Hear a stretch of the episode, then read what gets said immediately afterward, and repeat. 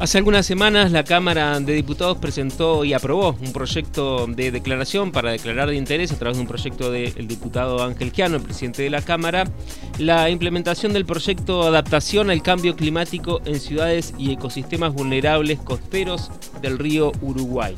Para conocer un poco más sobre esto vamos a conversar con Franco Ciafardini, que es coordinador nacional del proyecto por Argentina, por nuestro país. Lo tenemos en línea telefónica. Franco, buenos días. Te saludamos Alfredo Hoffman y Manuela Calderón. Hola, buen día. ¿Qué tal Alfredo, Manuela? Un gusto estar en contacto. Buen día a toda la audiencia. Bueno, buen día y gracias por esta comunicación, Franco. Contanos un poco de qué se trata este proyecto binacional. Bien, bueno, eh, tengo la, oportunidad de estar coordinando eh, este proyecto que tiene que ver particularmente con la región del río Uruguay eh, y, obviamente la, ambas costas, la, costa argentina y la costa uruguaya. Y es un proyecto que, que tiene su complejidad en la gobernanza, pero, pero realmente creo que, eso lo hace enriquecedor y, y, con mucha mucha potencialidad para aportar soluciones. Como ustedes mencionan y como el título del proyecto eh, menciona también, se trata de medidas, de, estrategias y, demás cuestiones para abordar la problemática del cambio climático, que bueno, nada, está cada vez obviamente eh, manifestando sus impactos y, los problemas que ocasiona cada vez con mayor intensidad. Y puntualmente este proyecto se enfoca en ecosistemas y en ciudades costeras del río Uruguay que son más vulnerables a estos efectos. Como ustedes lo sabrán, que mejor que, que nosotros desde el Ministerio, eh, una de las problemáticas principales está vinculada con, con las inundaciones, con las crecidas del río, las, las tormentas intensas y, y, precipitaciones en cortos periodos de tiempo, como también otros riesgos, como puede ser también la, la sequía que, que tuvimos en, en, el último verano, o, o las olas de calor, eh, las noches tropicales. Bueno, disculpen. Desde este desde este proyecto abordamos un poco todas esas temáticas.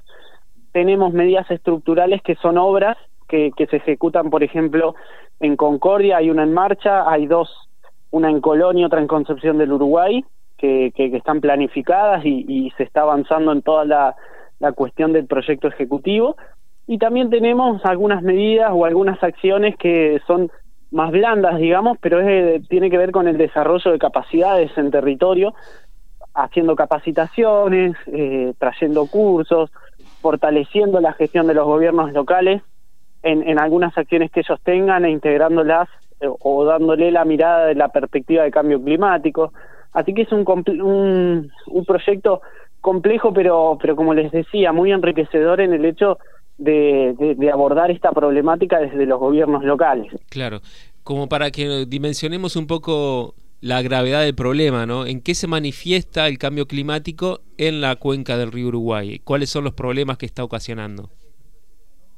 No, bueno, ahora justo en esta época estamos en, un momento de crecida del río eh, importante y que lamentablemente o, por de acuerdo a los pronósticos se cree que esto recién comienza. Ahora tenemos el fenómeno El Niño, que es un fenómeno climático eh, recurrente, digamos, o, normal, por ponerlo en algún término, pero los impactos que generan esos eh, estos fenómenos climáticos son cada vez mayores, eh, cada vez generan más daño o, o, si estábamos acostumbrados a un fenómeno climático que ocurriera a 50 años, bueno, ahora la recurrencia, o sea, la periodicidad con la que ocurre es menor. Entonces los daños son mayores. Eh, como les decía, ahora tenemos y, está muy muy en auge o, en boca de todos el tema de la inundación, de la crecida del río, de las de las lluvias, pero también tenemos el tema de la sequía, eh, que, que, son eventos, en realidad esto es lo importante, son eventos que, que no, no van a ser nuevos, no es que no ocurrían antes, sino que por este fenómeno del calentamiento global, del cambio climático, se acrecientan o si se, se intensifican, digamos. Entonces cada vez eh, hay más población expuesta o, cada vez más población es la que sufre esos efectos y, y hay dos estrategias grandes. Por un lado está la mitigación al cambio climático que tiene que ver con reducir las actividades que generan los gases, la quema de combustibles fósiles, el, el derroche energético y demás, para minimizar ese impacto o esas eh, cuestiones que generan el cambio climático.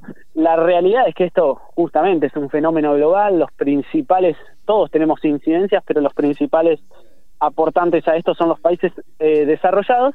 Entonces, la mitigación es importante, importantísima, pero eh, más importante aún es el otro eje, que es la adaptación al cambio climático, que es en lo que se basa este proyecto. Es decir, los impactos los vamos a tener, los estamos teniendo, de hecho, eh, ¿cómo nos adaptamos? Eh, o sea, no, no solo tengo que trabajar en tratar de, reducir esos fenómenos o, las cuestiones que generan esos fenómenos, sino en adaptarnos, en prepararnos, anticiparnos y decir, bueno, el fenómeno va a ocurrir, o si antes yo lo esperaba cada 50 años, ahora puede venir tres veces en 10 años. ¿Cómo me preparo? ¿Cómo planifico el desarrollo de una ciudad teniendo en cuenta que estas cosas pueden suceder cada vez con mayor frecuencia. Y por ejemplo, en algunas cuestiones, ¿cómo nos adaptamos? Digo, eh, ahora estamos viviendo un invierno que es atípico, que hace mucho calor. Eh, todos estamos pensando a ver qué va a pasar en el verano, ¿no? Que con el calentamiento global seguramente las máximas van a superar los niveles históricos. ¿Cómo nos vamos adaptando a eso o cuáles son las recomendaciones, por así decirlo? Bien, perfecto. Ustedes ahí más o menos lo, mencionaban. Eh, mira, por ejemplo, eh, la obra de Concordia que yo les mencionaba que, incluye este proyecto, trata de una protección costera eh, sobre la, margen argentina, obviamente del río Uruguay, de 460 metros.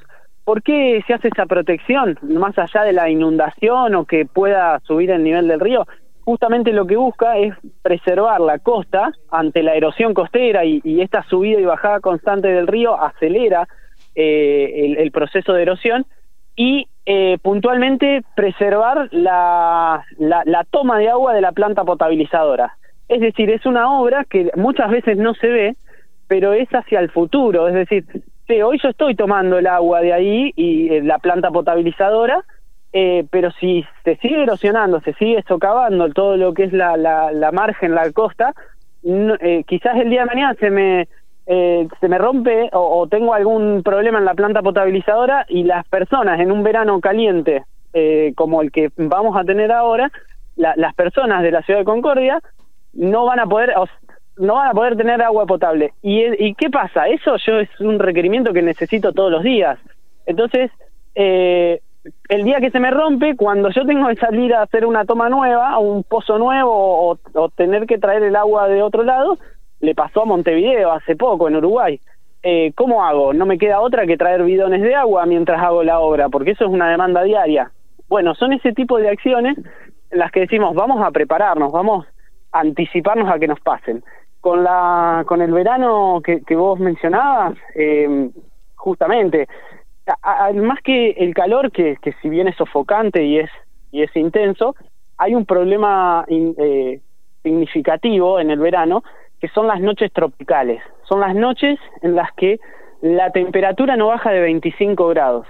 No sé a ustedes, pero a mí, por ejemplo, un día de 35, 40 grados es agobiante, sin duda, pero peor es aún cuando en la noche no baja de 25 grados la temperatura y ahí hay un montón de problemas que tienen que ver con el, con el ritmo circadiano, con, con la cuestión de, nosotros como seres humanos, en el que si no baja la temperatura de 25 grados al momento que estamos descansando, el descanso no es óptimo, incluso tengo problemas cardíacos y demás. Bueno, ahí hay un montón de personas mayores, personas con, con ya una, eh, una condición cardíaca compleja, que esto, tener cuatro o cinco días seguidos de estas características, genera unos problemas de salud bastante importantes.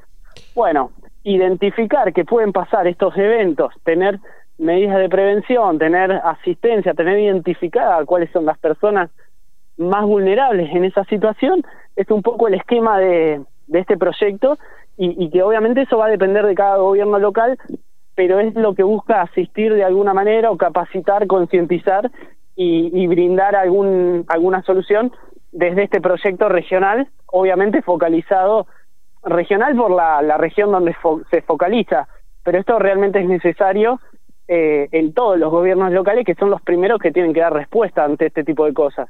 Un vecino no va a ir a, a la provincia o a la nación al primer lugar a quejarse por este tipo de cosas o a demandar eh, contención o, este tipo de, de cuestiones. Eh, como lo ven, ahí yo les estoy contando cosas muy particulares, está lleno de cosas particulares, pero que el cambio climático acrecienta. Y, bueno, entonces ahí tenemos la importancia que, que tiene la, la preparación o la adaptación al cambio climático. Estamos hablando con Franco Ciafardini, que es coordinador nacional del proyecto de adaptación, de un proyecto binacional de adaptación al cambio climático en el río Uruguay. Este proyecto fue suscrito eh, o se lleva adelante a partir de un convenio que se suscribió en 2020 entre el Ministerio de Ambiente y Desarrollo Sostenible de Argentina la Corporación Andina de Fomento y abarca también a no solo a la provincia de Entre Ríos, sino también a las intendencias de Artigas, Salto, Paysandú y Río Negro en la República Oriental del Uruguay. Digo, como para enmarcar un poco también el proyecto. Pero mientras usted escuchaba, Franco, no podía dejar de pensar en algo que está en debate en, estos momentos a partir de las declaraciones reiteradas de un candidato a presidente, que Javier Milei, que es un negacionista del cambio climático. Vos nos estás contando todo esto. Bueno, qué, qué, qué difícil debe ser, supongo, seguir hablando de esto en este contexto en el que tiene tanto, eh, tanto, tanta difusión este otro mensaje negacionista, ¿no? Sí, la verdad que es sumamente complejo porque sobre todo este este candidato que, que mencionás que, está calando, está entrando mucho en el discurso eh, a, los jóvenes, ¿no? Entonces, eh, yo creo que igualmente la, la, sociedad o quienes están un poco en la temática eh, saben de, de, de, que es una realidad de cambio climático, hay muchísima evidencia científica, eh, pero, pero bueno, este discurso es eh, complejo en el hecho de que saca un poco al, al, al, Estado como, como ente cuidador o que vela por, la, por, e, este tipo de situaciones para poder dar respuesta a los más vulnerables. Eh, yo creo que, este argumento de que el cambio climático no existe, que es un invento y demás, tiene que ver con eso, de sacarle la responsabilidad al Estado, que, a ver, el, el mismo discurso está en, en, un montón de temáticas, sacar al, Estado del medio y, y desconocer el rol de, de, que, tiene como entidad de velar por, por asegurar los derechos y, y, las cuestiones mínimas a toda la población y en este caso a los más vulnerables. Eh, es preocupante, ya lo ya se había mencionado anteriormente, ahora recientemente también se, se, se lo ve en una entrevista que, que dice que es un invento. eh, pero bueno, hay, hay mucha evidencia científica y lamentablemente hay mucha evidencia de eh, real, empírica, en los territorios de, las poblaciones vulnerables que, sufren estas cosas.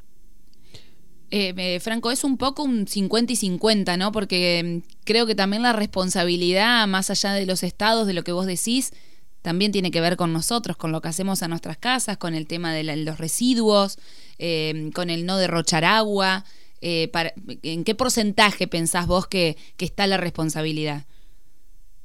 No, a ver, está, te diría que es incluso un poco más en, los ciudadanos, ¿no?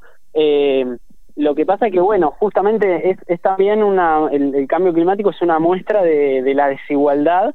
Yo les decía hoy, la, la gran masa de, de gases de efecto invernadero, que son estos gases que generan el calentamiento global, es producida por los países desarrollados. Eh, entonces, bueno, volviendo un poco eh, un poco a Argentina, si querés, siempre el, los sectores eh, económicos más fuertes son los que lo generan. Eh, por ahí este balance que vos decías, Estado o, o, sociedad, en realidad es todo de la sociedad, pero en ese todo de la sociedad hay una diferencia muy marcada entre los sectores con, con, mayor poder adquisitivo y los que no.